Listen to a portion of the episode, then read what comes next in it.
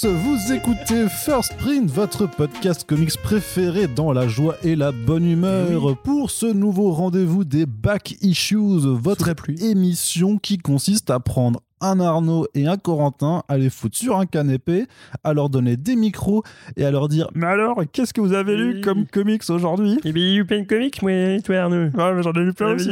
Ça marche, c'est vrai, t'as vu Sur un canapé, hop, on se met pas comme ça. incroyable. ça, c'est la magie euh, du podcast, effectivement. On vous rappelle que nous nous produisons tous les soirs à Paris au Cabaret Sauvage à partir de 20h pour un duo de comics absolument génial. Ouais, carrément. On a percé, frère. ça y est. Alors, c'est le cabaret, c'est la, la, porte à côté du cabaret sauvage. En ah, fait, on est juste devant le cabaret Dans le jardin de la ville. c'est ça. juste devant.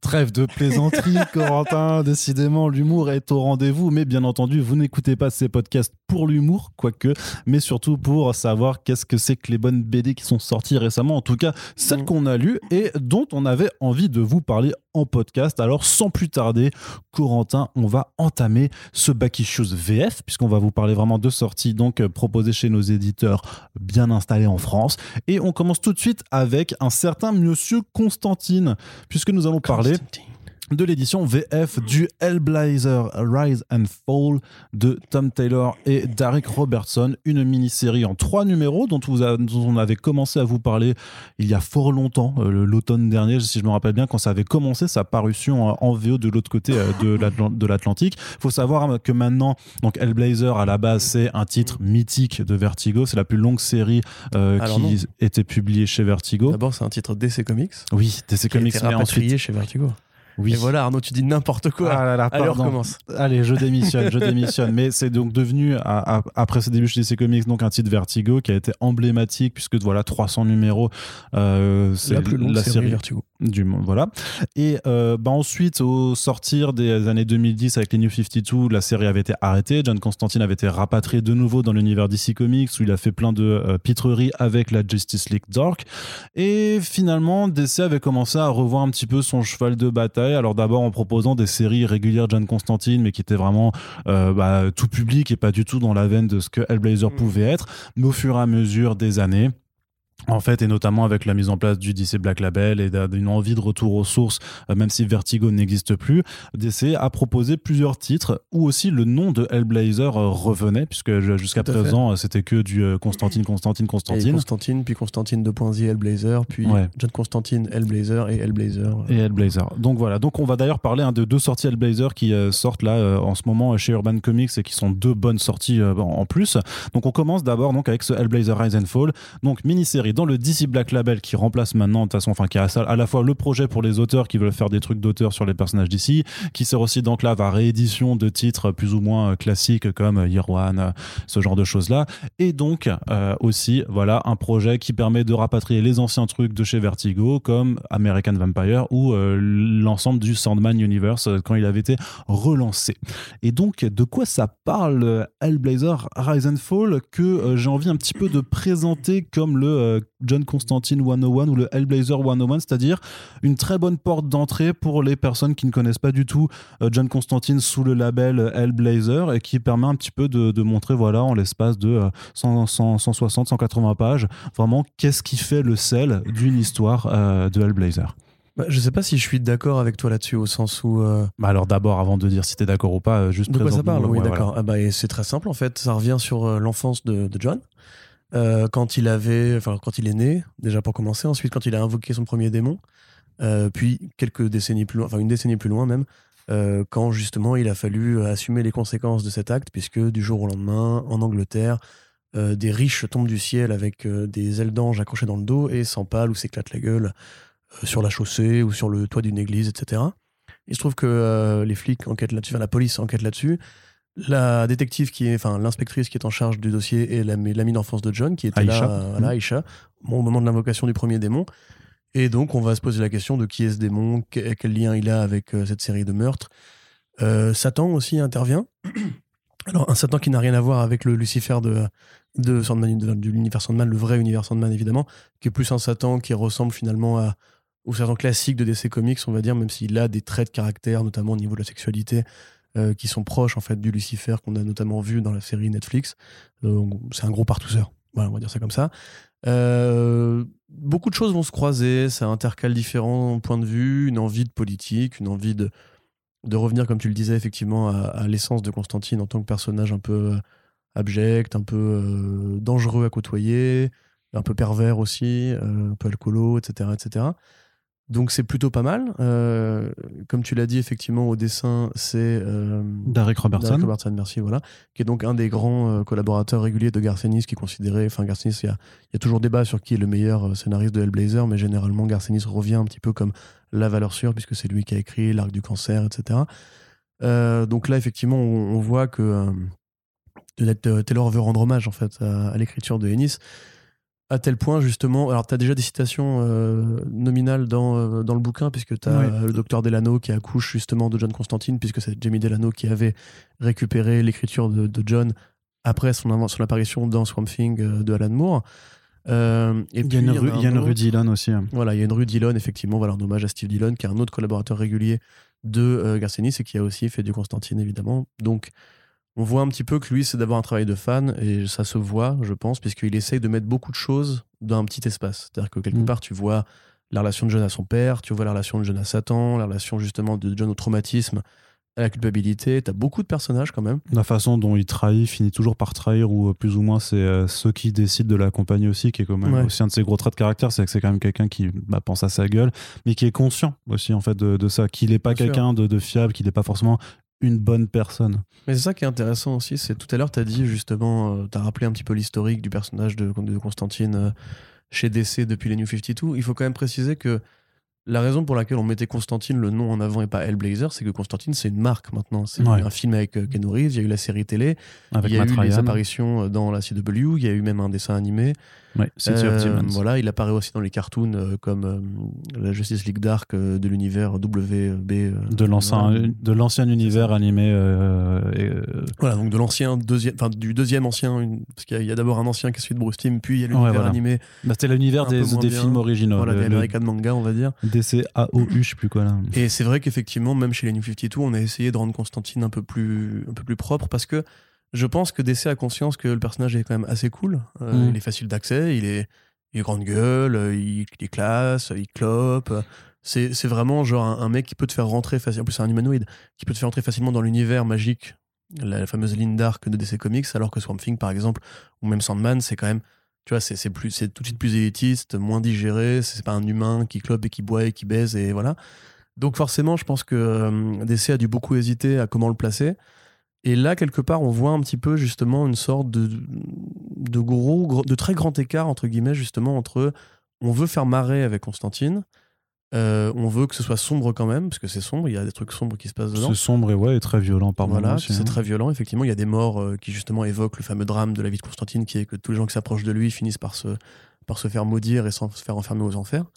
Euh, mais je trouve quand même que c'est trop dense pour une mini, ah en 3. Ouais, vraiment, je trouve ça trop dense il y a des allées et venues. pour moi, il y a même, des problèmes de scénario très évidents. C'est euh, par exemple la scène avec Satan qui arrache le, rein, tu vois, par exemple, qui sert à rien du tout. Sinon, à déclencher une blague. T'as vraiment des allées et venues de personnages où tu sais, après John sort, t'as les deux mecs les, qui jouent au ballon dans la rue, le gamin qui arrive, là t'as Satan qui revient et qui dit pardon, excuse-moi, j'ai pété un câble et tout.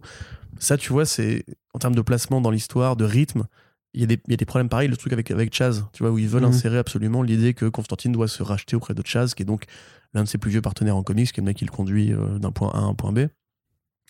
Ça, par exemple, je trouve que ça sert à rien. Tu vois, c'est pas assez développé, il n'y a pas la place de le développer, du coup, ils le mettent pour ça rejoint une sorte du coup scénaristique où il aurait compris ou appris un truc. Mais je trouve que du coup, ça, ça, ça, se, ça se marie très bien avec mon idée du, euh, du Hellblazer 101 qui essaye aussi d'intégrer bah, justement tous les éléments qui font partie du lore euh, Hellblazer et qui sont donc à intégrer là-dedans, même s'il n'y a pas forcément la place. Après, j'ai pas, j'ai pas. Je suis d'accord, mais ça justement, pour moi, c'est le problème en fait, c'est que Blazer, ça n'a pas été pensé pour faire des romans graphiques au départ. C'est des séries euh, mhm. de feuilletons en fait, tu vois, qui durent très longtemps avec des très gros, des très longs runs. Warren Ellis, euh, Garcenis, euh, merde, moi, Brian Azzarello. Que là justement en trois numéros quand même il résout sa relation avec Chaz il résout entre guillemets le problème de son père il revient à son enfance il recroise son son ex crush de quand il était gosse euh, il fait des trucs avec Satan. Enfin, tu vois, il y a plein de trucs quand même qui, qui, qui s'emboîtent. En fait, il y a une sorte de happy end aussi, alors que généralement, la, le signature move des histoires de Hellblazer, c'est que John sera toujours maudit, sera toujours hanté par le souvenir de ce qu'il a fait en tant que sorcier. Et là, pour le coup, bah, ça finit plutôt bien. Donc, à mon avis, effectivement, c'est une bonne porte d'entrée pour celles et ceux qui aimeraient euh, lire du bon Hellblazer, enfin du bon Constantine, euh, euh, avec les codes d'une écriture assez blockbuster, assez comique, assez absurde, à la Garcinis. Ça ressemble beaucoup à The Boys. hein. C'est vraiment c'est l'écriture Garcinis du mec qui Mm. se fait plaisir. C'est The Pro, The Boys. Voilà, il y a beaucoup de blagues de cul, il y a beaucoup de sang, il y a c'est c'est assez graphique et tout. Euh, par contre, si vous êtes comme moi et vous avez déjà lu beaucoup de Hellblazer et que vous aimez justement ce côté vraiment très sombre et dépouillé, qui fait très peu de concessions justement au sourire et où généralement on, rit plus euh, pendant deux tiers d'une- de l'histoire avant vraiment de tomber dans une sorte de, boue, abyssale où en fait tu t'aperçois qu'il n'y a aucun espoir et que juste le mec va finir sa vie au, fond d'une bouteille avec une seringue dans le bras parce qu'il n'y a que ça qui l'attend à la fin. Euh, voilà, ça, c'est effectivement, c'est peut-être plus pour les nouveaux lecteurs qui justement auraient peut-être euh, croisé Constantine dans l'un ou l'autre produit grand public et voudraient un peu euh, voir comment, à quoi, ça, ressemble en BD parce que ça importe vraiment des éléments des BD précédentes. Mais à mon sens, on va en parler tout à l'heure, c'est pas la meilleure sortie Constantine qui actuellement est arrivée récemment. Euh, on va en parler, on va en parler Arnaud. Par contre, oui, c'est une bonne porte d'entrée. Mais à, mon avis, vraiment, il y a quand même des défauts dans l'écriture. Je, trouve vraiment qu'il y a des trucs, des trucs qui marchent, des trucs qui marchent pas. En termes de cohérence, par exemple, pourquoi ce, normalement, euh, si c'est bien l'univers Hellblazer, c'est Lucifer, c'est Lucifer. Mm. Là, il l'appelle First of the Fallen, tu vois, enfin le premier des, des tombés. Donc, Mm. c'est pas ce Lucifer-là normalement. Il avait Morning une autre Star, densité. euh, Bon, ça aurait, ça aurait été cool de voir David Bowie et Sting interagir en plus, qu'au départ, c'est l'un et l'autre sont calqués là-dessus. Par contre, pour du Tom Taylor, quand même un, un auteur australien, euh, je crois. Oui, Néo-zélandais oui. australien, ouais. Non, non, australien. Je trouve qu'il maîtrise très bien, justement. euh, moi, je l'ai lu en anglais. hein. Il maîtrise très bien l'argot et euh, le, le, le vocable euh, du, Mm. du bon cockney de base. C'est du bon humour anglais. C'est un très bon travail de copiste de Garcenis. On s'amuse, il n'y a pas de souci. Ça a un petit message aussi. Alors oui, il y a des blagues sur Tony Blair, il y a des blagues sur Boris Johnson, voilà, sur le côté l'Angleterre part en couille, les riches. Ouais, bah même sur. Enfin, c'est relativement politique. Après, c'est l'engagement politique de Tom Taylor qui, qui, qui le fait aussi régulièrement dans, dans, dans tous ses titres sur, euh, sur effectivement les inégalités sociales notamment. Alors, en fait, mais après, j'aime bien parce que le, le- le- au final, le, le démon dont, dont il est question, en fait, euh, grosso modo, alors je ne spoil pas l'histoire, mais on, on va dire se nourrit du désespoir des gens. Et ce qu'il explique, en fait, c'est que ses actions par rapport à la façon dont la société inégalitaire fonctionne, en fait, créent du désespoir, mais un désespoir social, en ouais, fait, dont, foutu, ça. dont il se repêche. Je trouve, ouais, je trouve que c'est plutôt malin, en fait, que Non, la façon dis, dont, dont il est hein. idées, c'est juste, je trouve qu'il y a un trop plein. À Mm. mon avis, ça aurait mérité une série en 8, en huit numéros, par exemple. Enfin, Après, c'est des numéros étendus, donc là, c'est en voilà, 6. c'est- C'est en 6 numéros, grosso ça, modo. c'est tu des numéros mais, euh, étendus qui font deux fois, donc ça fait l'équivalent du mini en 6. Mais je trouve qu'il y a des trucs qui peut-être auraient mérité d'être plus développés. Le truc avec Chas, par exemple. Euh, la, la relation après, c'est parce que, du coup, tu vois, c'est- est super. euh, C'est c'est ça qui est intéressant aussi dans, dans, dans l'échange de points de vue, c'est que toi, tu es un grand connaisseur de Hellblazer, moi pas du tout. Et ce qui te paraît trop dense, peut-être, moi, m'a paru vachement plus digeste, mais parce que j'ai aussi pas tous les éléments en compte, tu vois, sur le relationnel avec Chas, sur, sur Lucifer, sur, sur tout ça. Moi, j'ai pas encore tous ces éléments à, à comprendre. Mhm. Donc, c'est pour ça aussi que.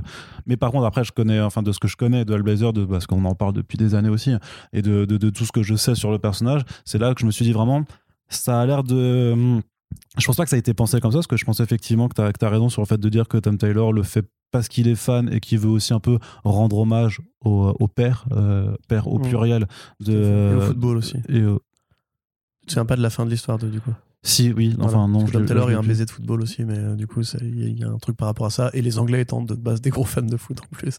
Ouais. Mais vous Mais- verrez, vous comprendrez. Mais donc voilà, donc un, un hommage au, au père de, de Hellblazer. Mais tu as, aussi cette impression d'avoir vraiment une sorte de- de cahier des charges du genre. Bon, Tom, euh, on veut remettre Hellblazer au goût du jour. On a une série à côté là qui est, qui est cool, mais qui est un peu trop, euh, trop pointue. Est-ce que tu peux pas nous faire, voilà, en plus, euh, en plus Black Label, c'est aussi une marque relativement forte et tout ça. Donc vas-y. aussi, Constantine, il faut qu'il soit bi absolument, que ce soit déclaré tel quel et tout, tu vois. Mais ça, ça m'a pas. Enfin, ça, je trouve ça plutôt. plutôt Non, mais cool, c'est bien, quoi. mais tu vois, ça, on peut se poser la question. Surtout que pareil, justement, cahier des charges, parce que l'identité, enfin, précisément l'identité gay, justement, de sa bisexualité, a été beaucoup mise en avant dans les volumes DCU, tu vois, de, Ouais. euh, de, de Constantine, pas de Hellblazer. Alors, dans Hellblazer, ça existe, euh, c'est présent euh, à intervalles réguliers. Mais ce côté, euh, Constantine est d'abord un lover, tu vois, c'est un truc Mm. que DC Comics, j'ai bien DC Comics et pas Vertigo, a beaucoup mis en avant par rapport aux séries de Hellblazer où c'est quand même beaucoup moins de romance, beaucoup moins de cul, Ouais. beaucoup moins de papouilles et compagnie. Donc ça, tu vois, je pense que c'est, un bon entre-deux. On, voit- on sort du tunnel d'essai comics, on commence à voir la lumière euh, noire, entre guillemets. Et euh, justement, c'est une bonne amorce pour la suite, qui sera justement le travail de Side Spurrier, euh, enfin, techniquement qui est arrivé avant, mais qui est justement aussi ce travail de Side Spurrier qui confirme quand même que maintenant on rend un petit peu Hellblazer à Constantine. Ouais, tout à fait. Et donc, euh, alors juste pour terminer, avant de passer à, à juste vous dire que Hellblazer, donc Rise and Fall, c'est donc disponible bah, donc, chez Urban Comics dans leur collection euh, DC Black Oui. Label, pardon. Bah, tout à fait. J'essaie juste de retrouver le prix pour l'indiquer aux gens. Donc, voilà, c'est 16 euros pour, Ouais, pour, classique, ouais. pour cet album. Et on vous rappelle que dans la description de ces podcasts, il y a des petits liens qui vous renvoient chez nos partenaires de Comic Zone. Donc, vous Mais non, Bah si, c'est vrai. bah, depuis le début en fait, depuis un an. Moi, ça donné envie Et, donc euh, vous pouvez voilà, vous pouvez cliquer, vous pouvez passer commande chez eux, ça permet de soutenir à la fois le podcast et aussi un, un super comic shop indépendant situé à Lyon que l'on salue bien bas si jamais il venait à nous écouter. On Salut, continue donc, on continue donc toujours avec du Hellblazer et là on passe dans la partie plus élitiste euh, du podcast. Donc forcément, qui dit élitisme euh, dit Corentin, hein, pas bien, entendu. élitiste, hein. Non, mais je sais bien, mais j'aime te, taquiner. j'aime te taquiner. Et donc Euh, voilà, oui. euh, on est donc sur euh, donc euh, Urban qui euh, édite l'intégralité en fait des écrits de Cy Spurrier euh, sur euh, le personnage de Constantine slash Hellblazer euh, qui donc euh, voilà avait été relancé avec le Sandman Universe euh, donc c'était en 2019 euh, de mémoire qu'il y avait eu cette relance donc avec plusieurs titres il y avait eu The Dreaming euh, les Books of Magic et donc aussi à- au final Hmm, un Hellblazer. Euh, voilà, enfin, il y avait plein de trucs effectivement qui prolongeaient un petit peu la l'arborescence Sandman dans laquelle Constantine est canon, puisque c'est deux séries qui évoluent entre guillemets en parallèle. Euh, et justement, cette série-là, enfin, le volume qu'a importé Urban, justement, comprend les, nu- les numéros Sandman Universe Presents, Ouais. qui partent sur un truc très différent de la série Hellblazer qui a été faite ensuite en 12 numéros. Voilà, donc euh, t'as- ça, ça, c'est- en fait, c'est c'est les premiers travaux que Spurrier avait fait sur le personnage. Donc il avait fait effectivement un premier one shot euh, qui est une histoire assez euh, autocontenue. Puis il y avait eu un premier crossover du personnage dans euh, Books of Magic 14. Et donc ensuite il y a les 12 numéros de euh, cette série. Et donc c'est illustré. Alors c'est Marcio Takara qui fait le premier one shot. en- euh, et mais par contre la série principale, les 12 numéros sont illustrés par un dessinateur qui s'appelle Aaron Campbell, qui est donc bah, aussi le dessinateur d'un titre qui s'appelle Infidel euh, dont on vous reparlera euh, très bientôt. Oui, tu voulais rajouter du Tom Fowler aussi. Il y a aussi du Tom Fowler, d'accord, Voilà, merci. Qui fait un, un- enfin, un, un bout interstitiel. Euh, grosso modo, Bergara fait trois. Enfin, Ron Campbell fait trois numéros.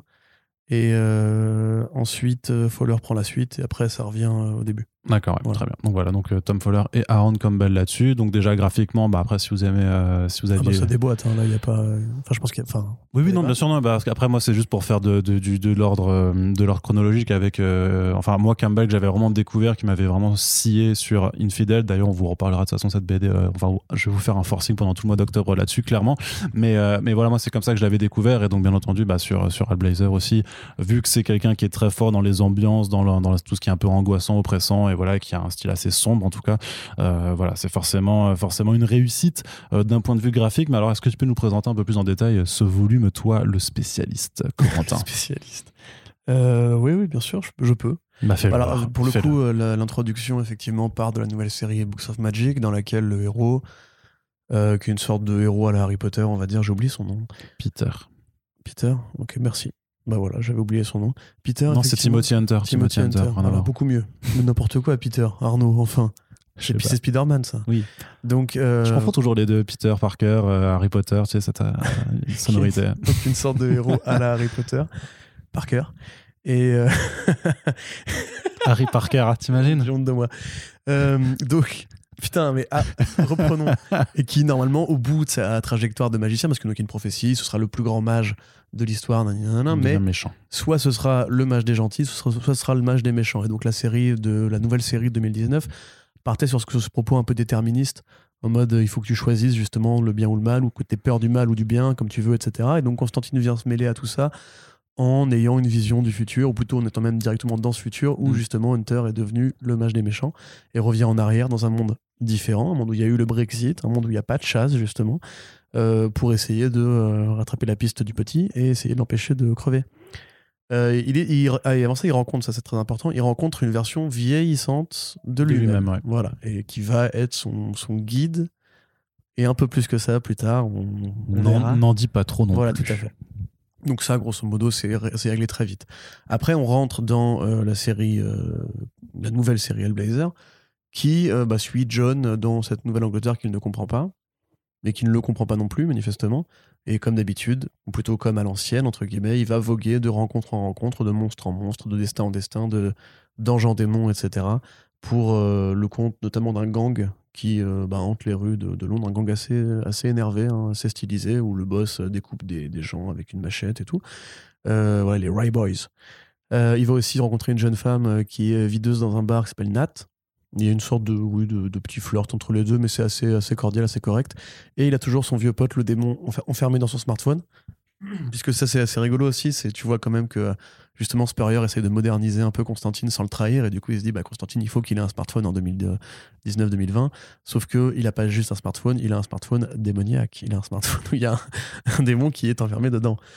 Et donc, on va suivre différentes petites aventures euh, qui sont toutes connectées par euh, une sorte de, fil rouge qui sont donc les Boys, le gang, et le personnage de Noah, qui est un, un jeune sourd et muet, qui est, enfin, un jeune juste muet d'ailleurs, qui travaille, euh, qui travaille pour le gang, et sa relation avec Constantine va évoluer, va se développer, etc. etc.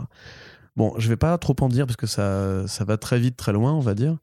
Euh, mais c'est c'est brillant. Euh, je, ne pensais pas, moi, de mon vivant, si tu veux, qui est connu la fin de Hellblazer avec le New 52, euh, qu'on retrouverait ce, niveau de qualité dans l'écriture et dans, dans les ambiances, dans les tonalités, dans l'exploration d'un monde magique, inhospitalier, social, politique, euh, qui, qui parle du Brexit. Qui D'ailleurs, il y a aussi, encore une fois, une blague sur Boris Johnson. C'est un truc qui est commun à Rise and Fall et à, à Hellblazer. Enfin, Après, mémoire. Spurrier est britannique pour le coup, donc. euh, Oui, oui, tout à fait. Mais ce qui est rigolo, c'est que dans les deux cas, je vais pas spoiler ce qui arrive aux deux ministres de l'Intérieur, enfin aux deux premiers ministres britanniques dans les deux cas, mais en général, ça finit mal pour eux. Tu vois. Ouais.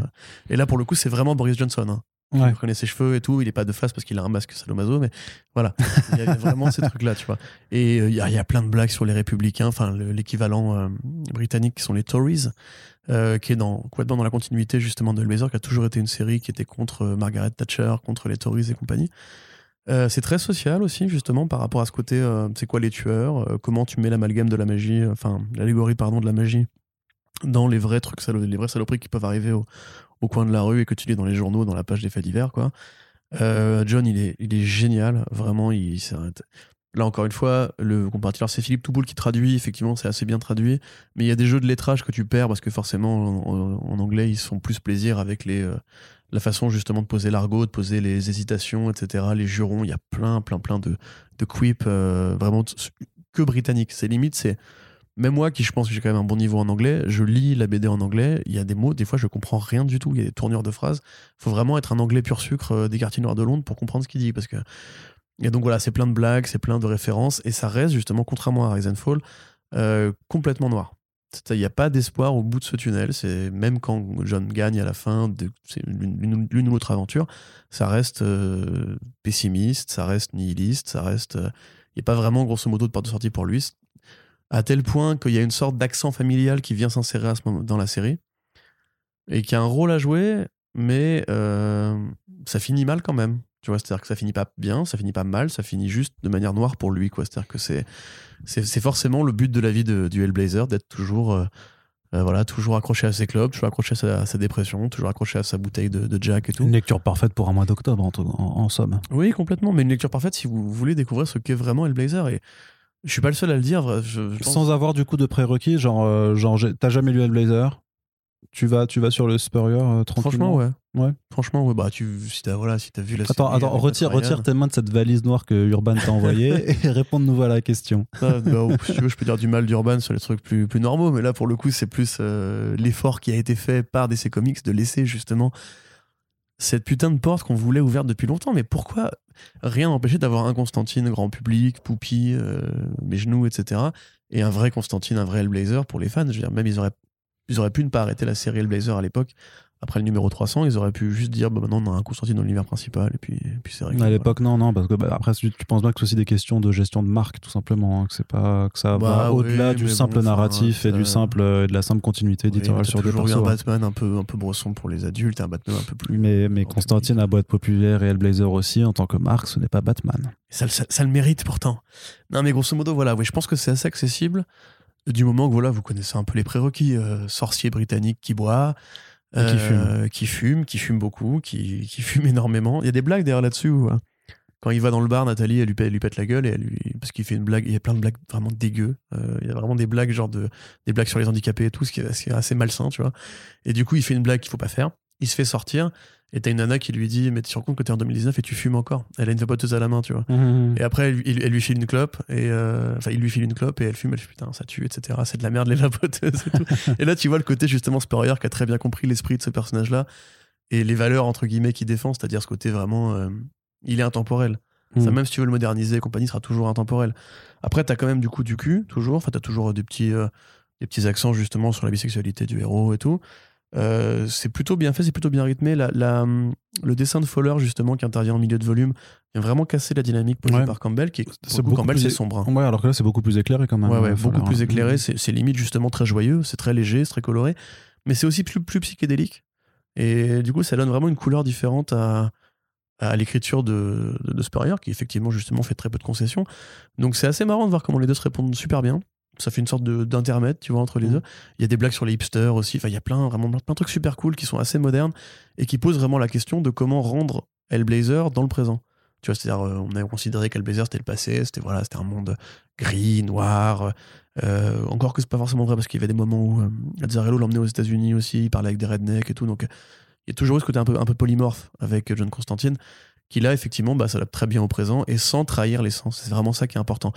Moi, j'aurais rien d'autre à dire, parce que si vous êtes justement fan de Hellblazer ou si vous êtes fan de Spurrier pour Coda ou, ou tout ce qu'il fait à côté, ou Alienated et tout, allez-y, franchement, foncez. Il y a peu de chances que vous soyez déçus. C'est un, ensemble qui est très bon, euh, qui en plus bah, comprend tout ce qu'il a fait sur le personnage.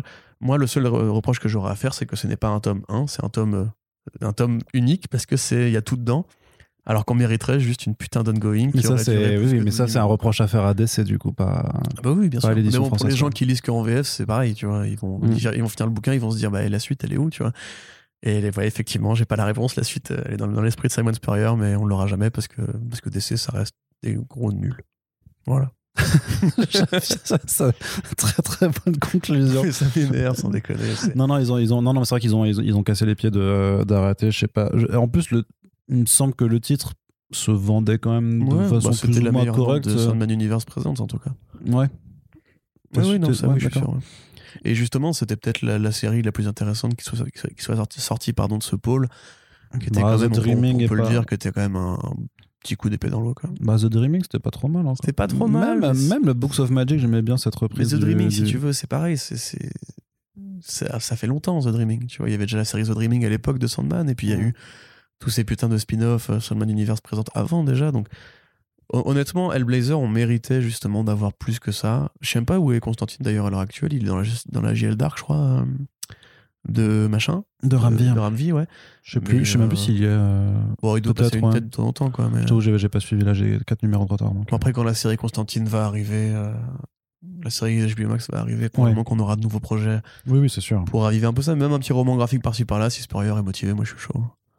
Bah non, parce qu'à chaque fois tu diras, mais on en veut plus parce que euh, le Blazer ça n'a pas été pensé en roman graphique mais en série de long cours. Alors franchement, voilà, tu. Tu vois. Très bien. Bref, lisez ces deux Hellblazer, un pour les, les nouveaux, un pour les plus connaisseurs, ou bien un pour ceux qui aiment plus rigoler et du crado, et un pour ceux qui aiment bien vraiment les trucs un peu bressons. Franchement, il y a à boire et à manger, et on est très content de voir euh, la bonne rentrée, la bonne rentrée de John. Tout à fait, merci Corentin. Et donc, euh, donc c'est disponible également chez Urban Comics pour la somme de 35 euros.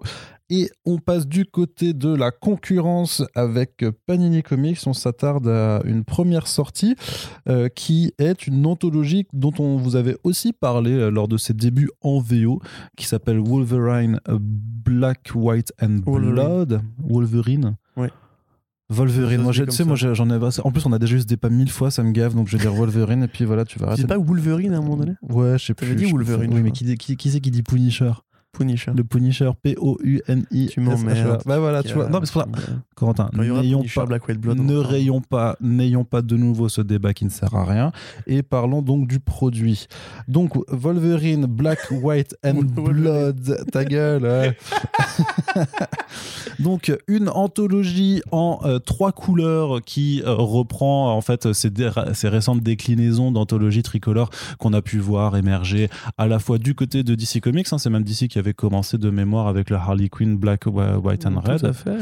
Euh, et donc Wolverine avait suivi très peu de temps après avec justement pas Black, White and Red, mais Black, White and Blood, puisque en fait Marvel le fait euh, sur des personnages euh, pour lesquels le sang est plus ou moins partie prenante, c'est-à-dire que soit ils sont vraiment importants pour le personnage, soit parce que ce sont des héros, des héroïnes un peu euh, euh, qui n'hésitent pas à verser le sang. Donc euh, Wolverine, bien entendu, Bête Sauvage le fait, Deadpool le fait, Carnage, ça fait partie de son identité. Il y a aussi Electra qui a récemment été annoncé. Mmh. Donc voilà, il y a tout, en plus. tout, donc, tout, voilà, avec un costume rouge aussi. Donc euh, toute une galerie de personnages qui viennent s'acoquiner avec en face donc Harley Quinn, Black, White and Red, Superman, Red and Blue, Wonder Woman, Black, White and Gold. Euh, tout ça en fait qui sont simplement des copies, déclinaisons de l'anthologie initiale qui était Batman Black and White. Projet initié en 1992 par le directeur artistique de l'époque, Mark Chiarello, euh, qui visait justement à réunir les plus grands artistes euh, possibles de Ouais, l'industrie américaine, franco-belge ou, euh, ou, ou manga aussi, asiatique. euh, ou ouais, il y asiatique avait- ouais. Il y avait du Otomo. Ouais.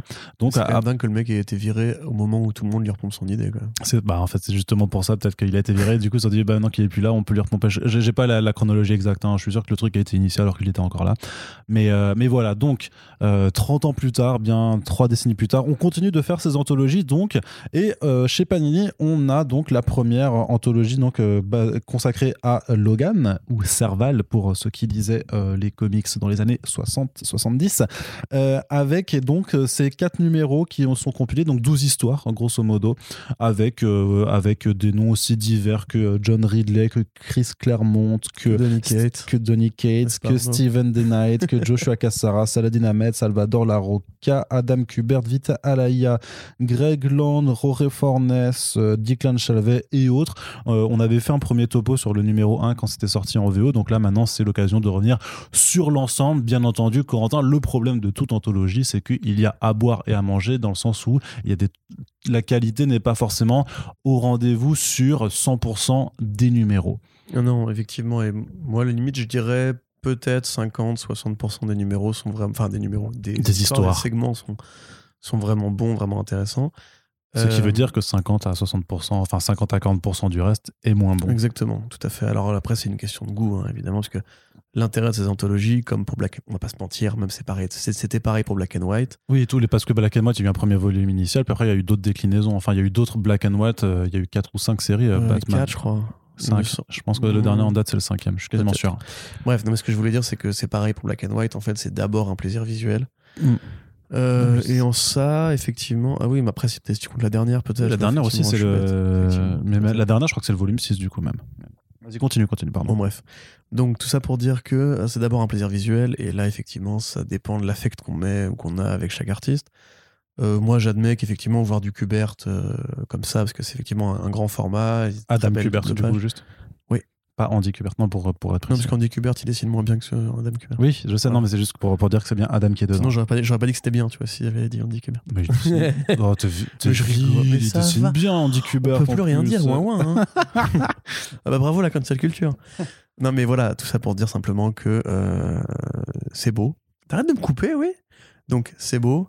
Chalvet aussi, c'est beau. Euh, Qu'est-ce qu'il y a d'autre? Il y a Kev Walker qui fait un peu le taf, voilà. En fait, grosso modo, le problème c'est que Batman Black and White, c'est pas juste beau. C'est des bonnes histoires. Il y a vraiment des scénaristes extraordinaires qui ont été convoqués pour ça. On peut citer, mais c'est après c'est un travail de mémoire sélective aussi, parce que tout n'était pas bon à l'époque, on va pas se mentir. Tout n'était pas utile non plus. Là, j'ai l'impression que l'idée de faire une sorte de Wolverine justement qui va piocher dans les différents moments de la continuité pour, euh, pour nourrir un petit ce côté tapisserie de, de différents Logan euh, est à moitié réussi au sens où il y a du Weapon X, il y a du Savage Wolverine, euh, il y a du, euh, du X-Force, etc. Il y a, du, il y a Madripour, Il y a Madripour, mais dans l'ensemble, c'est quand, même, quand exactement les mêmes histoires, à quelques exceptions près. C'est-à-dire, c'est de la baston, c'est Wolverine qui va découper des gueules. Il y a peu d'histoires concept. Alors, il y a celle de Donny Cates qui est intéressante, puisqu'il fait revenir le Cosmic Ghost Rider qui euh, vient littéralement assister à, un combat, comme peut-être probablement parce qu'il était fan, en fait. Il était fan de comics, donc euh, euh, du comics où euh, Wolverine affronte le, le Juggernaut, le fléau. Donc, il vient et il assiste au combat, et du coup, c'est stylé parce qu'il y y, a toujours ce côté. quand le Cosmic Ghost Rider voyage dans le temps, ça fait toujours de la merde et du coup c'est rigolo et tout, puis c'est très bien dessiné. Il y a quelques bons trucs par-ci par-là, effectivement. L'histoire principale, je pense qu'on sera d'accord là-dessus, Arnaud, c'est celle de Fornes, Ouais, et, et écrite par euh, John Ridley. Voilà, écrite par John Ridley qui raconte, enfin qui prend une perspective assez uchronique en l'occurrence sur. euh, Bah, qui, Euh, en fait, qui, revient même dans le passé en fait parce que ça revient vraiment à un moment dans le passé où effectivement Wolverine avait adopté une fille oui, tout à fait. et euh, du coup mais euh, pourquoi Voilà, avec sa femme japonaise, Voilà. effectivement. Mariko Et Tamaki. Et euh, après, du Non. coup, voilà, il y a le, le, le samouraï, euh, Silver Samouraï qui est là, Ice Baston et tout. C'est très beau, c'est très joli. mais c'est surtout la façon dont c'est raconté ça fait vraiment ça fait vraiment euh, conte et légende euh, enfin euh, comme je sais pas comme tu dirais comme tu dirais un je sais pas un, un conte des mille et une nuits un truc comme ça c'est vraiment une sorte de fable en fait avec Wolverine en, en personnage principal mais je trouve qu'il y a vraiment dans la narration un truc qui est qui est super fort euh, dans, Ouais. dans la façon dont c'est raconté bah, moi, je t'avoue, la narration, je- j'ai regardé les images, quoi. Honnêtement. euh. Le problème, c'est que tu vois, c'était dans le numéro 2 ou 3, je crois. Et à force de voir des putains de cases de pensée, parce qu'ils font tous la même chose, c'est cases de pensée, Wolverine qui raconte ça. oui mais là ça, Il justement et là ça n'est pas de Weapon X voilà. qui, qui- qui- qui n'a pas ça, mais généralement, t'as quand même toujours le truc de la case qui te raconte. Bon, tiens, un, un petit numéro silencieux. Par exemple, ce serait pas inintéressant. c'est vrai qu'ils l'ont pas Euh, fait c'est vrai qu'ils l'ont pas fait Tu vois, un, un petit numéro qui prend un, un atour plus comique. Alors, il y a celui de Steven Daylight à la fin qui est plutôt bien foutu. Mais ça reste la même chose, c'est un plaisir visuel d'action. Parce que t'as effectivement, parce que t'as Paolo Siqueira qui fait des, des, des, des, des planches pleines qui sont euh, abusées, complètement griffes. Mais abusées. grosso modo, si tu veux, le, le gros du volume est bon, c'est très bon dessinateur. Il y a une petite variation dans, dans le graphisme euh, qui. Enfin, le, pardon, le, le fait que ce soit Black, White and Red donne quelques belles idées euh, visuelles. Mm. Mais dans l'ensemble, je trouve que ça a pas le génie et la maestria d'un Ah oui, d'un bah, Black and White. oui. Ça, à mon avis, il faut le lire pour les dessins. Enfin, il faut le regarder pour les dessins. Il y a des, ouais, le combat avec le Predator est sympa. Enfin, le Predator. Ouais. Non, parce qu'ils n'ont pas la licence. Mais le combat avec l'équivalent du Ah, c'est Predator ça, est ça, ils les ont pas. ouais. Euh, même le, le numéro de Steven Daylight qui est assez rigolo. Genre, vous savez l'amour que j'ai pour Steven Daylight. Mais en l'occurrence, je peux pas nier que c'était marrant. Mais après, voilà, il y a une question de prix, il y a une question d'apport par rapport au mythe de Wolverine, une question aussi de la tendance qui commence déjà à être super énervante de voir Marvel décliner ce, ce, ce- ce principe. Oui, et puis d'ici aussi avec euh, Superman et Wonder Woman, en vrai. euh, Oui, tout à fait, ouais. Même les, même les Black and White, enfin, il y a des Et je veux dire, même le, le Harley Quinn, au final, enfin, le, le Harley Quinn a l'avantage d'être plus copieux, euh, puisqu'il y, y a eu beaucoup plus de numéros. Mais c'est pas pour autant que. enfin, le, constat est le même. Le truc, c'est que voilà, le, constat sera toujours même. C'est qu'en général, dans les anthologies, on va pas se mentir. Enfin, voilà, sauf si on repart sur le, génie originel de Batman Black and White, mais parce que c'est aussi les premiers à le faire. euh, en fait, t'as toujours ce, ce rapport de 50-50, euh, grosso modo. En fait, tu seras jamais complètement satisfait. C'est rare d'avoir des anthologies où 100% ou même plus que 80% des choses soient vraiment excellentes. Après, peut-être que la mémoire euh, embellit les choses, mais il me semblait vraiment que le premier volume de Black and White, c'était. T'avais presque rien acheté, quoi. Mais pareil, oui, c'est parce que c'était le premier aussi, tu vois. Donc Ouais. forcément, forcément Après, ça, écoute. ça, ça- ça joue. En tout cas, voilà, si vous êtes fan de Logan, euh, si vous êtes fan des artistes qui sont convoqués, euh, effectivement, comme tu l'as dit, c'est de la belle fab, c'est un grand. Voilà, parce que c'est ça la différence aussi, c'est que justement, si on faisait un comparo par rapport au, au volume, justement, qui est sorti aussi cet été euh, de, de Harley Quinn, Black, White and Red, euh, là, c'est une édition urbaine classique, donc assez épaisse du coup, parce qu'il y a quand même, il y a vraiment beaucoup de numéros à l'intérieur, donc ça permet d'avoir aussi beaucoup plus de, di- de, de diversité graphique et tout ça. Mais par rapport à l'argument artistique, c'est moins intéressant parce que c'est un format euh, comics euh, normal. Ça. Puis là, c'est 4 fois 3 numéros pour Black and White, euh, donc, enfin, pardon, pour le Wolverine. Donc, c'est 4 numéros fois 3 histoires à chaque fois à l'intérieur, donc c'est. Quoi C'est. Oui, c'est. Ça fait 12 histoires.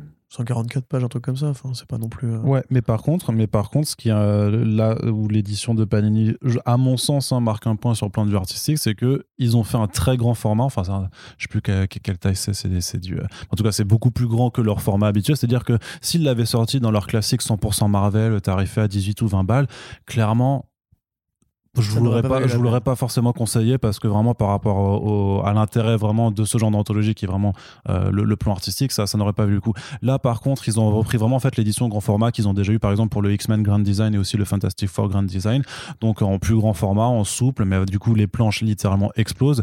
Euh, même sur les, euh, les pages Ouais, intérieures, les pages de carrément. les pages les pages de garde en fait, t'as, je sais plus si ça s'appelle comme ça. J'ai j'ai un problème de, de dictionnaire, mais les pages qui sont enfin qui sont pas des pages mais disons qui sont les intérieurs les, les intérieurs c'est pas des rabats non plus mais euh, bref je retrouve vraiment bah, des- première de couve, deuxième de couve. Ouais, ça euh, doit être peut-être- troisième de couve. euh, Sûrement ça, de merci. couve. Mais du coup, c'est du, c'est du Adam Kubert, mais du coup, en totalement ancré. C'est pas la planche finale avec le rouge, ça, mais c'est complètement juste en noir et blanc. Et elle est incroyable contre, donc c'est Wolverine contre le, le Wendigo. Euh, mais, mais voilà, à, à plein de tas. Donc on l'a dit, Rory Forness en grand, c'est, beau. Il y a des, il y a des pages pleines de, de Sikera ou de, de t'as des, des planches de Chris Bacall aussi qui sont vraiment Mmh, ultra, ultra vénères.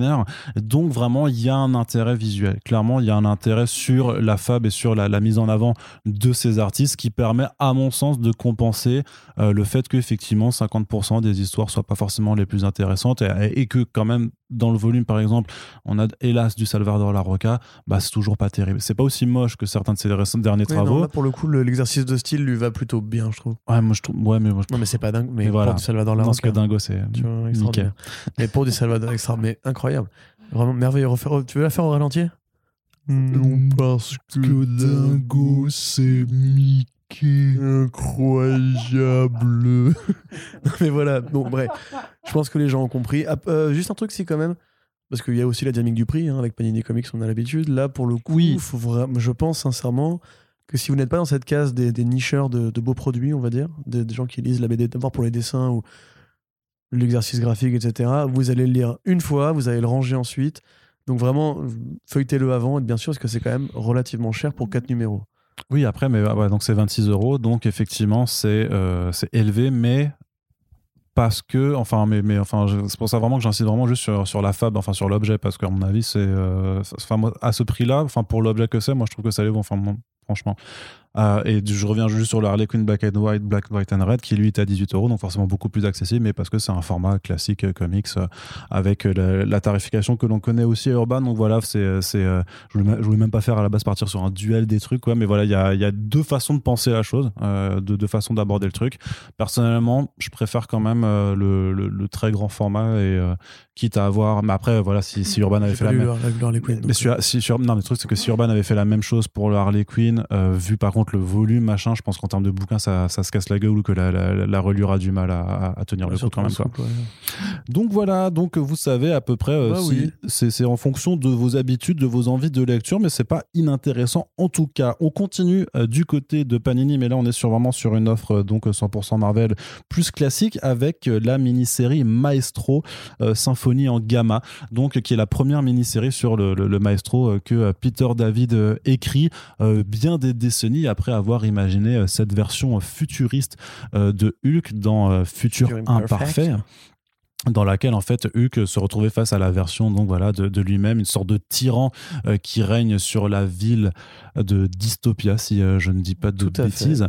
Et donc on va découvrir les origines de, ce personnage. Comment Hulk est-il devenu le maestro avec donc Peter David au scénario Corentin tu veux que je raconte? Ouais, un petit peu. D'accord. Bah, alors, Hulk se réveille euh, dans la forteresse de Modoc euh, chez AIM après avoir été enfermé dans un monde euh, utopique où bah, il avait une femme, des gosses. Bah, il était avec Betty Ross. Il était avec Betty Ross, il avait ses deux petits, ses deux petits gamins. Et un jour, bah, il, il, remarque que le monde autour de lui déconne, que c'est une simulation, etc.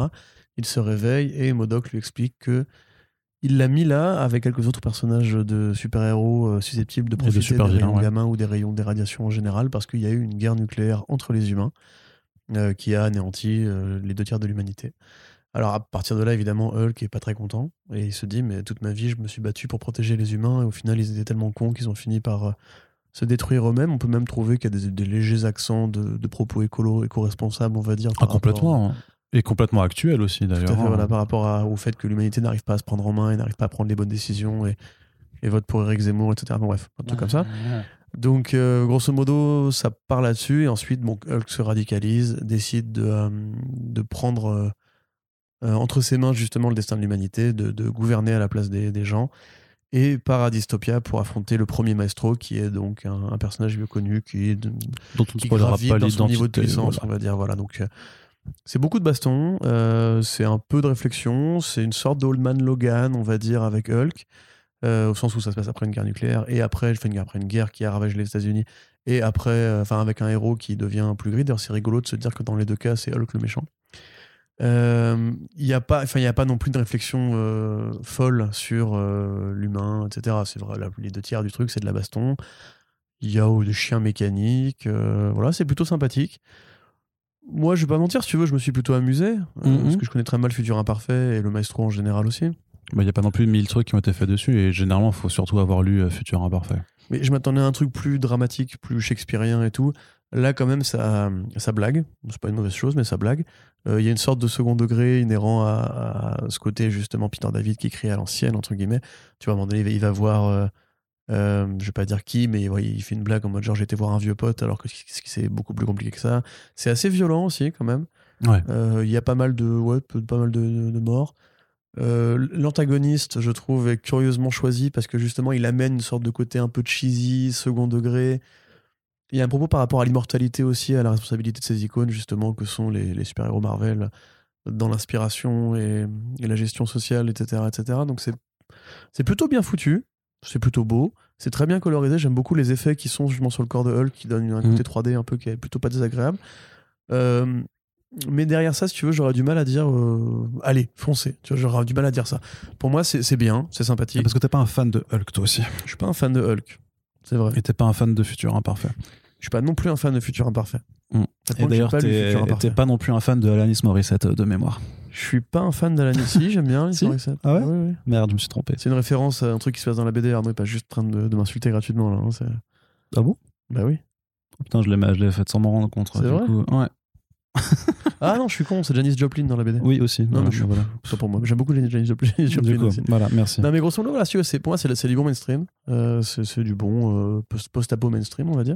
Moi, je trouve que c'est intéressant parce Mais- qu'en fait, ça s'inscrit quand même, du coup, euh, dans les projets de Marvel de ces, de, là, de ces deux dernières années, on va dire, ou trois, en fait, de faire revivre des icônes du passé. Alors, ils le font un peu avec les X-Men Legends, où ils te disent à chaque fois, regardez, il y a Claremont qui fait une histoire de 10 pages dedans, c'est incroyable. Ah, c'est différent quand même. Non, mais t'as. Il est quand même beaucoup plus présent. Non, mais euh, t'as Symbiote Sp- Spider-Man aussi qui revient à, ce- Ouais. à cette période-là. Et puis, donc là, du coup, on te dit, bah, Peter David, parce que Peter David, c'est quand même le mec qui a repris Hulk euh, il y, a, il y a- il y a- il y a des décennies, euh, dans les années 90, parce qu'en fait, personne n'en voulait. Et euh, on lui a donné ça vraiment comme ça. Et au final, bah, c'est de- c'est devenu l'un des auteurs les plus iconiques sur ce personnage. Il a fait un run qui est resté dans les mémoires. Il a énormément développé euh, et, euh, tout ce qui est le côté des personnalités multiples aussi de Hulk, son rapport à son enfance brimée qui ont été re- ensuite son très, père, hein. très bien digérés euh, dans le run de Halloween sur, sur ce personnage-là. ça, c'est évoqué aussi d'ailleurs dans Maestro, c'est bien foutu pour le coup. Ouais, non, mais voilà. Côté, Et, le et- fils devient le père et tout. c'est ça. Et puis le maestro, au final, c'est aussi enfin le, le Hulk de, de- qui que l'on voit évoluer là, justement au contraire des Hulk différents qui euh, dont les personnalités pouvaient prendre le dessus. Là, c'est en fait c'est euh, un Hulk maintenant qui a tout englobé, qui a, qui a digéré tous ces aspects, donc qui, qui, est, qui a aussi Banner, qui est aussi euh, Hulk, Mmh, qui est ouais. aussi euh, Savage Hulk, tout ça. Quoi, Mmh. Ah, mais c'est voilà, c'est- un, personnage qui est assez complet et moi je trouve que c'est vraiment super intéressant de voir Peter David re- reprendre en fait parce qu'il a pas, contrairement tu vois un Claremont que je trouve qui est quand même euh, mais quand tu lis euh, le Phénix Noir ou euh, Dieu crée l'homme détruit, je trouve que le Claremont récent, tu vois, est plus du Ouais, tout euh, à la même forme. Je- Et je trouve par contre, alors j'ai pas lu tout le run de Peter David, par contre j'ai lu Futur Imparfait et certains de ses, de ses grands passages, et je trouve en tout cas que ce Peter David là est toujours super efficace en fait dans, dans, dans la narration. Je trouve qu'il explique bien, enfin qu'il retrouve bien ce personnage, qu'il amorce bien comment on va en arriver à ce maestro que je trouve vraiment terrifiant, que moi je trouve c'est un de mes personnages préférés, franchement dans l'univers Marvel, je le trouve vraiment le concept, l'idée même, je la trouve vraiment, je la trouve vraiment euh, géniale. Et euh, je suis juste un peu plus mitigé sur la bascule, vraiment le point de bascule en fait, parce qu'au début il essaye quand même d'être, enfin au début il est encore gentil, Oui, enfin il essaie de comprendre et tout et ça. D'un seul coup. euh, Et je trouve qu'il y a quand même un point de bascule vraiment assez Ouais. rapide en fait, où d'un coup il va de, il s'est dit vas-y euh, nique ouais, les humains. Wars et- 3, quoi. Ouais. euh, S'il te plaît, sois pas méchant. Le gars, je suis méchant maintenant. Ouais, donc donc c'est un peu le seul, le seul reproche que je- que je- que j'aurais à faire. Mais après, je trouve vraiment que parmi tous les projets que sort Mar- Marvel dans, dans cette vague un petit peu nostalgique, bah, c'est celui-là se tient vachement plus qu'un symbiote Spider-Man. Ou un... Ah non, moi Un je suis pas d'accord. Ah ouais Ah c'est- je trouve qu'il écrit beaucoup mieux sur Samuel Spider-Man. Et peut-être que. je- Enfin, si mais tu après, veux- toi, tu préfères Spider-Man aussi. Enfin, t'es plus, oui, c'est plus fan En fait, et connaisseur de j'ai pas, lu son, hein. son travail sur Hulk à l'époque. C'est aussi pour ça que j'ai pas ce regard-là que toi, tu peux développer sur la, le- la comparaison. Mais euh, euh, justement, quand, quand il fait du gag ou qu'il abuse les codes d'écriture précis euh, sur, sur Symbiote, c'est cohérent parce que c'est Spider-Man. Que là, pour le coup, il y y a il vraiment des, des- Il y a un côté un peu toon dans ce monde post-apo, justement. Mm. Euh, C'est moins désespéré que Old Man Logan, peut-être. et puis hein, c'est hein. probablement lié à l'antagoniste, au choix de Mm. l'antagoniste qui amène justement Oui, mais après, moi, j'ai pas trop. esprit très ouais. Mark Miller, justement, dans le côté. euh, c'est bourrin, mais c'est rigolo, c'est un peu cul et tout, tu Je t'avoue que c'est aussi un point que j'ai pas forcément euh, le plus kiffé, que ce soit ce personnage-là. Qui- dis, moi j'ai kiffé au ouais. global. hein. C'est juste Mhm. après, je suis pas, je suis pas emballé au point d'être renversé comme ça. Je pense que si vous aimez justement, si vous aimez Futur Imparfait, vous y allez évidemment.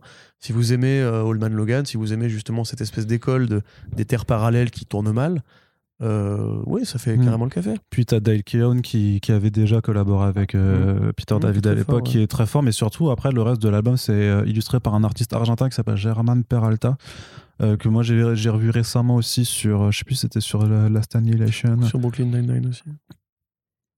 Ouais, tu du pas coup je l'ai pas, je, Non, c'est je, pas grave. je regarde Les pas. gens rigoleront chez eux. D'accord, très bien. Mais toujours, enfin voilà, qui est un artiste par contre euh, qui, qui est en train de démarrer, qui a, ça fait quelques années maintenant qu'il dessine chez, chez Marvel dans l'industrie et qui est bah, ultra fort en fait. Il est vraiment très très très doué, je trouve. Donc euh, au moins c'était, euh, enfin c'était vraiment une très très bonne euh, très bonne mise, mise en bouche d'un point de vue artistique aussi quoi, d'a- d'avoir Peter David qui s'entoure de, de deux dessinateurs plutôt doués. Donc après moi je suis enthousiaste pour le coup, tu vois. C'est pour ça que j'ai voulu le placer par rapport à d'autres sorties récentes. Je sais pas. Je vois ça. Bah, après, il y a eu une réédition des What If euh, classiques qui est pas trop mal, mais par contre, ils ont aussi ressorti les, euh, les, euh, la- les, les, les six numéros What If de 2018 euh, qui sont complètement anecdotiques, enfin, que je trouve vraiment, vraiment nuls, tu vois. Celui avec le Spider Punisher Ouais, c'est ça, ouais. Ouais, il y a, il y a aussi un truc de, de, de, de X-Men cybernétique, je sais pas quoi. Enfin, il y a. Ah oui, tu vois, celui-là- oui, non, oui, vraiment, sont- sont- des logiciels et ouais, tout. Ça, Ça, ça, bah, par exemple, ça, c'est vraiment, vraiment pas ouf, tu vois. Mais alors, par contre, voilà, ce- le, le petit maestro, là, je trouve qu'il est plutôt cool. Surtout qu'il y a une deuxième série qui arrivera ensuite, Ouais. c'est Pax and War et tout. Donc, euh, ça, ça continuera justement cette. euh, J'imagine, je sais pas s'il va en faire peut-être une trilogie d'origine euh, pour, pour le coup. Mais moi, je trouve plutôt en forme ce, ce, ce Peter David. Donc, Maestro, c'est disponible chez Panini. Moi, je dirais bien, mais pas top. C'est déjà bien. voilà. Parce que moi, vu que j'en ai rien à foutre de Hulk de base, ça me fait Donc, plaisir. euh, de pas un forcément un, indispensable ou un, un truc absolument nécessaire, mais si vous avez kiffé euh, Futur Imparfait, ça devrait euh, vous plaire. Et donc, c'est vendu 18 euros. C'est la- le tarif normal dans la collection 100% Marvel. Et on va terminer ce premier euh, Back Issues VF, puisqu'on en a un deuxième en préparation qui arrivera très bientôt, parce qu'il y avait, euh, bah, comme toujours, hein, les éditeurs, ils sortent, ils sortent des trucs. Donc, et nous, faut- des trucs. après, il faut Corentin, il faut qu'on lise des BD, tout ça, et après qu'on en parle et tout. Bon, celle-là, moi, je l'avais lu avant de Ouais, ouais, voilà. préparer le podcast. Mais donc du coup, euh, là, on est vraiment pareil sur ce genre de projet euh, complètement euh, transfrontalier, puisque c'est pas du tout euh, techniquement, ce n'est pas sorti. Transfrontalier. Ouais, Donc, à travers les frontières. tout à fait. Pas mal. Voilà, bah Il est oui. fort, putain. Ouais, t'as vu ça Doctorant et tout. Il- ouais. ouais, Docteur, même. Docteur, pardon. Excusez-moi, docteur. Merci. Continuez. Donc ça s'appelle Scorsese et ça parle euh, de. Ça parle de quoi, du coup bah, De Michael Bay. Bah, évidemment. le titre était à Guicheur. quand Ouais, même. quand même. Et on a hésité, on a hésité. Donc c'est paru aux éditions du Rocher, donc c'est une édition, une maison d'édition française, et c'est dessiné et écrit par un certain Amazing Amazian, donc le dessinateur de Big Black Stand at Attica qu'on retrouvait récemment édité en VF chez Panini, et donc qui avait fait sa Soul Trilogy, donc sur Mohamed Ali, Angela Davis et sur euh, donc sur les, les- sur Big Black, sur Frank Big Black Smith, et donc là qui entame une nouvelle trilogie ou peut-être même plus d'ailleurs euh, sur euh, ces icônes du cinéma, en tout cas les voilà les, euh, les réalisateurs qu'il aime. Et donc il commence par ni plus ni moins qu'un bah, qu'un tâcheron hein, du cinéma, clairement faut le dire, un mec qui a réalisé bien sucré. pas pas des grands films, euh, qui reste assez anecdotique euh, dans l'histoire euh, du cinéma Il a réalisé. et, quoi. et un- réalisé et surtout, attends, et surtout un réalisateur avec lequel on ne nous prend pas du tout la tête depuis trois ans à chaque fois qu'il y a un film qui sort en disant Eh, Qu'est-ce que vous pensez de ce que Martin Scorsese il a dit sur les films Marvel? Vous êtes d'accord ou pas? Bref, par contre, non, non, voilà, c'est immense cinéaste, les affranchis, tout ça. polarisant. Euh, c'est. Avez franchi tout ça. Non, Mean Non, Street. vas-y, allez. allez, Mean Street. Mean Street. Ouais, euh, La Valse des Pantins. ouais, Gangs of New York. ouais, euh, le Loup de Wall Street. ouais. Et le dernier, bah, c'est euh, celui sur Netflix, là, qui était euh, plutôt Ouais, stylé. ouais, ouais, Euh, oui, oui. Ah, je l'ai vu. Il n'est pas écossais, il est? Euh, L'Irlandais. Non, The Irishman. Voilà, c'est The. Irishman. Mais attends, Les Sentiers de la Perdition, c'est pas lui aussi? Euh, Non, non, c'est pas c'est lui. Martin Campbell. Bah, pardon, ouais. Bah, ça aussi, Sam Martin. Mendes, même, d'ailleurs, je crois me ça, dire. ou Je crois que ça. je confonds Non, non, les c'est rêves de oui. James Bond. Non, pardon. Non, j'en avais un autre comme ça, un autre encore, mais euh, t'as t'as les affranchis. Ouais, Mais t'as l'autre aussi de mafieux, là. Casino. Ouais, Casino. ouais. Voilà. Il y a plein de films de mafieux. Oui, oui, bah après, quand tu vois son, son contexte d'enfance, tu Oui, comprends, tu comprends Voilà. aussi euh, pas mal de ses obsessions. Donc, c'est vrai que moi, j'ai pas encore eu le temps de le finir, mais on doit recevoir un euh, Améziane euh, tout bientôt pour en parler. Donc, d'ici là, je, le- je, le- je le- je l'aurai fini. De toute façon, c'est clairement avec euh, notre ami cinéphile Corentin que la discussion se fera plus. Euh, mais alors. Énorme travail, énorme travail de biographie alors, puisque vraiment ça raconte la vie de Martin Scorsese, euh, de, de sa naissance, de, sa, de, de, de son enfance dans le quartier de l'Italie Italie, C'est mort. à son à son non bah pas ça mort encore mais voilà de son enfance dans le quartier de Little Italy dans le New York où il a grandi justement où il a vu justement ces, ces mafieux c'est euh, les euh, Tout à fait. Et jusqu'à la mise en route du projet Killers of the Flower Moon, qui est son prochain film, encore Donc une fois, avec DiCap. voilà donc le euh, ça essaie d'être le plus actuel au moment de la publication sur ce que ce qu'a Ah, mais pu faire euh, Enfin, c'est impressionnant. Euh, bon, après, c'est un très gros bébé. hein. C'est 360 pages, hein, quasiment, c'est édité en fait. Ça reprend une typographie de film pour la, la, la cover principale, le premier, le premier, le- la première de couve. Et en quatrième de couve, vous avez justement un côté un peu euh, édition DVD. Où Mm. vous avez il y a les bonus, il y a les, euh, le format, etc. La, la- la- alors, la durée du livre, 190 minutes, je suis pas sûr. hein. Pour le coup, tu, tu fais plus que ça pour le terminer. Attends, 190, 190 minutes, c'est beaucoup. Ah, mais vas-y, essaye. Je te chronomètre. Pendant que je parle, tu vas, tu vas commencer et tu me dis où t'en es dans le 190 Ça minutes. marche. Ça marche, ok. Parce que 120 minutes, c'est 2 heures déjà. Oui, 180, donc ça fait minutes, 3h10. c'est- 3h10. Bah, Bon, trois- c'est- si, 3h10, Je pense qu'il faut plus que ça quand même. Honnêtement, euh, enfin après, si voilà, si vous êtes, si vous êtes comme moi et que vous lisez avec Wikipédia ouvert pour vérifier tout, ou, Ah, bah ou forcément. étayer tout, etc. J'essaie de faire Mais de donc du- pour résumer, c'est effectivement la bio de Martin Scorsese depuis euh, avant sa naissance, puisque ça, ça par contre aussi quand ses, ses grands-parents euh, immigrent aux États-Unis, ses grands-parents d'Italie immigrent aux États-Unis. Ça raconte un petit peu euh, tout. En fait, c'est difficile de résumer parce que c'est déjà de, résumer toute une vie, c'est difficile. Ouais, c'est dense. hein. Euh, d'expliquer aux gens euh, la vie de Martin Scorsese, c'est aussi assez difficile.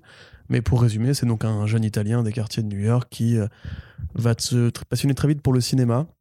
Parce que quand il était gamin, il découvre qu'il est asthmatique et son père, du coup, après l'avoir épaulé pendant la, première- la première grosse crise d'asthme qu'il avait, l'emmène au cinéma et ça va être un truc sur lequel ils vont beaucoup, beaucoup connecter tous les deux. Et euh, voilà, il va tomber en amoureux, enfin, en- tomber amoureux de ce- ce- cette forme d'art euh, au point de passer sa vie devant la télé, etc. Et de très vite euh, convoiter une carrière justement de cinéaste en périphérie d'un quartier italien où justement, comme tu le disais, euh, les truands, les mafieux, les mafiosi ne sont jamais très loin. Et ce qui va inspirer évidemment l'enfance du héros dans Les Affranchis justement. Donc après ça, bah, il y a un peu tout. euh, depuis la création de Bretta Boxcar avec euh, Roger Corman, euh, grand producteur de films de série B, qui a inspiré Spielberg et qui a inspiré et qui a créé même Martin, Martin Scorsese quelque part, qui le dit lui-même. Voilà, la rencontre avec Harvey Keitel et Robert De Niro. Alors Robert De Niro qui est peut-être un peu, un peu survolé, je trouve, par rapport à l'importance qu'ils auront l'un et l'autre. Enfin, l'un pour l'autre même. Parce que ça s'amuse.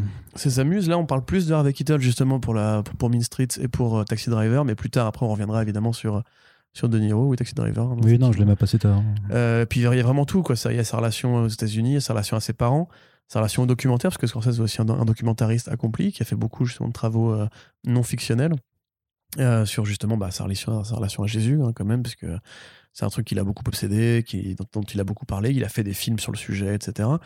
L'in- L'invention du nouvel Hollywood, même quelque part, parce que pour rappel, à l'époque des années 60, quand les, les- les grands studios d'Hollywood se sont ruinés à force de faire des, des grosses productions qui ne marchaient pas, ils coûtaient de plus en, plus, cher. Euh, de nouveaux jeunes cinéastes un peu moins coûteux, avec, mais avec beaucoup plus d'idées, inspirés par la nouvelle vague, etc., sont arrivés. Parmi eux, il y avait Scorsese, parmi eux, il y avait Coppola, parmi eux, il y avait évidemment George Lucas. Avant de faire Star Wars, c'était un, contestataire, le monsieur. Euh, il y avait Steven Spielberg aussi, euh, évidemment. Donc voilà, tous ces mecs-là qui ont changé l'histoire du cinéma, c'est abordé, il y a tout qui est abordé. Il y a The Irishman qui est abordé, il y a Joker qui est abordé quand même. Oui, j'ai appris des choses, moi, en lisant ce bouquin que j'avais vraiment jamais vu ailleurs. Parce que quand justement euh, Todd Phillips il te dit euh, Ouais, j'ai été voir Suicide Squad, c'était nul, et je me suis dit Tiens, et si on faisait un vrai film avec euh, des vraies idées, avec des super-héros, etc. En fait, non, le projet au départ, c'était une relation, enfin, c'était une discussion qui avait eu lieu entre Warner Bros. et Martin Scorsese pour faire le film Joker. C'est ça qu'il y avait sa productrice qui était là à l'époque sur le Mm. projet. Euh, puis Bah, finalement, il est resté. Hein. à, à la dame d'idiot, entre guillemets, euh, Warner Bros. a annoncé ou laissé fuiter l'info trop tôt. D'ailleurs, on avait fait à l'époque les articles dessus. Et en fait, lui, il était pas prêt parce que justement, euh, ils n'ont pas donné son avis, etc. Donc ça l'a un peu fait chier, il s'est barré. Mais le projet a bien commencé justement comme un, un film de Martin Scorsese, ce qui permet aussi de, faire, de fermer un peu des gueules. Tous les gens qui disent Ouais, ça ressemble beaucoup à du Scorsese quand même. Bah oui, c'est normal en fait, parce que ça a été créé pour ça au départ. Voilà. Donc, Bah, après, là, l'inspiration Taxi Driver ou La Valse des Pantins Oui, a toujours été revendiquée même. Évidemment, donc, euh, évidemment, pas- je troll volontairement parce que je sais que c'est un peu la bête noire de beaucoup de gens, euh, le film Joker, Mm. euh, qui d'ailleurs a deux ans, je crois, il y a eu deux ans il y a pas longtemps. Deux ans, ouais. Euh, donc voilà, c'est vraiment compliqué à résumer. C'est pour moi tout l'apport justement du format séquentiel de la bande dessinée d'illustration euh, vis-à-vis justement du travail de la biographie ou du cinéma. C'est-à-dire que ça reprend, ça reprend des façons en fait de faire du cinéma. Ça reprend des plans, ça reprend des, euh, des- de la mise en scène, d'une iconographie de posters parfois.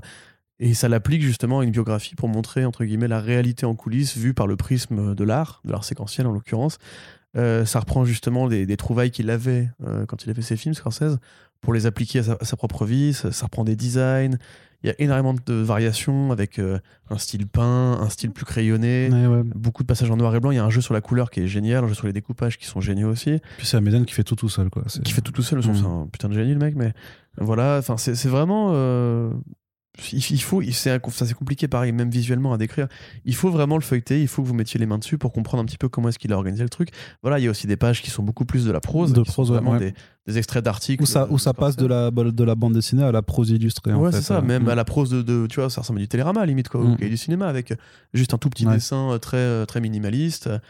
Euh, voilà, enfin, c'est c'est assez génial et ça, ça remet bien en, en image justement le, le jeu entre euh, l'image figée qu'est la bande dessinée, l'image en mouvement qu'est le cinéma et l'hommage à un mec qui justement est un artiste visuel, est un, trouveur visuel et que Améziane essaie de canaliser et de convoquer en reprenant justement tout ce qu'il a fait à l'écran pour parler de sa propre vie en fait.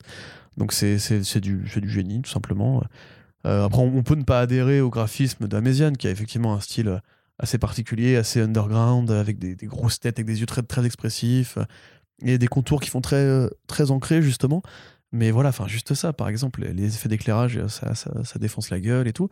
Et ça raconte, si vous êtes fan de Scorsese euh, comme ça, les films, peut-être juste les films, et sans pas forcément sans avoir creusé la biographie du mec, sans avoir creusé chaque anecdote et compagnie, chaque commentaire audio. Il y a beaucoup d'anecdotes sur les films, il y a beaucoup de, de vrais trucs de la vraie vie qu'il a mis dedans, sur justement comment ont été conçus euh, tel et tel projet, pourquoi lui et pas lui, qu'est-ce qui m'a mené, moi Scorsese, à faire ce film-là, etc.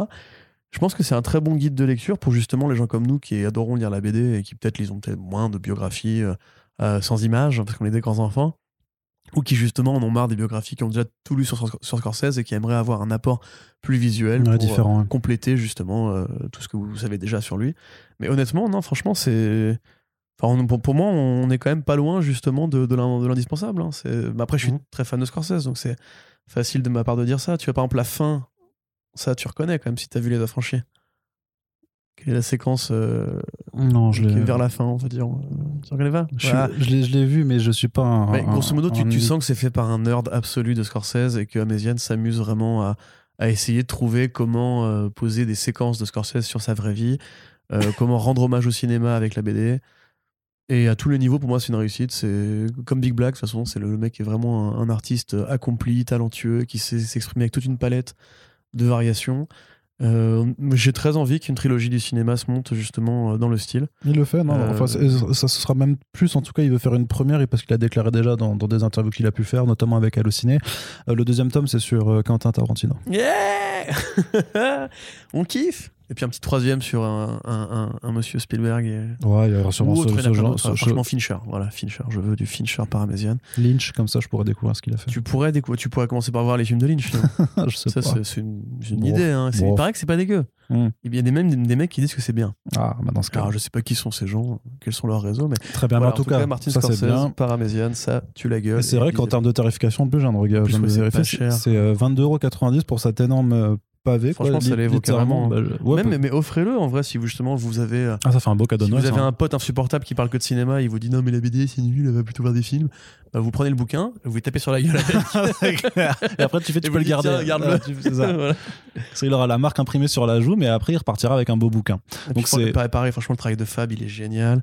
À la limite il manquerait peut-être un petit rabat, je trouve. euh, Mais euh, pas un rabat. Moi, je pensais, c'est la cordelette là qui permet de garder ouais, la page. Par exemple, parce ça que qui me c'est c'est manquait. quand même beaucoup beaucoup de pages. Ouais. Et comme il y a, enfin souvent le- les numéros, euh, non moi j'ai une connerie, ils sautent pas en fait. Ils sont, ils sont toujours en surimpression. Après, c'est découpé en cinq grandes parties, donc tu peux à la limite te faire un run en cinq fois, quoi, tu vois. Mais, euh, mais ouais, c'est vrai que la, la- la petite, je sais pas comment on appelle ça, la petite ficelle, là, je- ça, ça aurait bien Mm. été utile. ouais. Mais du coup, on est en très belle Fab, c'est du souple. euh, mais il est quand même assez, euh, assez solide. Euh, Mm, mm, non, mais franchement, on est bien quoi. Ouais, on est très très bien. Donc aux éditions du Rocher, Martin Scorsese de Améziane, et on se retrouve très bientôt avec l'artiste justement pour, pour en parler dans, de, de l'autre côté euh, de l'analyse.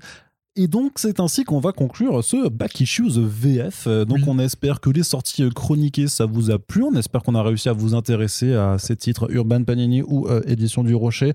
Et n'hésitez pas à nous le faire savoir euh, dans les retours, donc euh, dans les commentaires sur notre site internet ou par les réseaux sociaux. On vous rappelle également qu'on a une page où vous pouvez nous soutenir financièrement pour pouvoir pérenniser le podcast et qu'on puisse continuer à vous apporter Euh, voilà toutes ces émissions, donc le lien est aussi dans la description de nos podcasts habituellement. Et puis, eh bah, pour nous soutenir aussi, et là ça ne coûte rien, simplement partager. Voilà, euh, on tag aussi les éditeurs, donc si vous nous écoutez, que vous êtes éditeur, n'hésitez pas à le partager aussi. S'il vous plaît. Les, les émissions. Non, mais certains le font, il y en a qui le font et qui jouent le jeu, donc c'est super super cool. À, à- c'est très très appréciable. Donc on les remercie. Et puis voilà, après qui que vous soyez, si vous nous écoutez que ça vous a plu, n'hésitez pas à le faire savoir, c'est important. Rappelez-vous les chroniques de Doggy Bags numéro 3 avec Run et, euh, et Huck, Yuck, pardon, qui, qui vous disait, qui vous disait que les, que les gens en fait partagent très peu quand ils aiment, mais par contre ils aiment bien râler. Donc essayez de faire mentir cet adage et partager ce qui vous plaît. Donc ça nous aidera. Merci de nous avoir écoutés et à très bientôt pour le prochain podcast. Salut Salut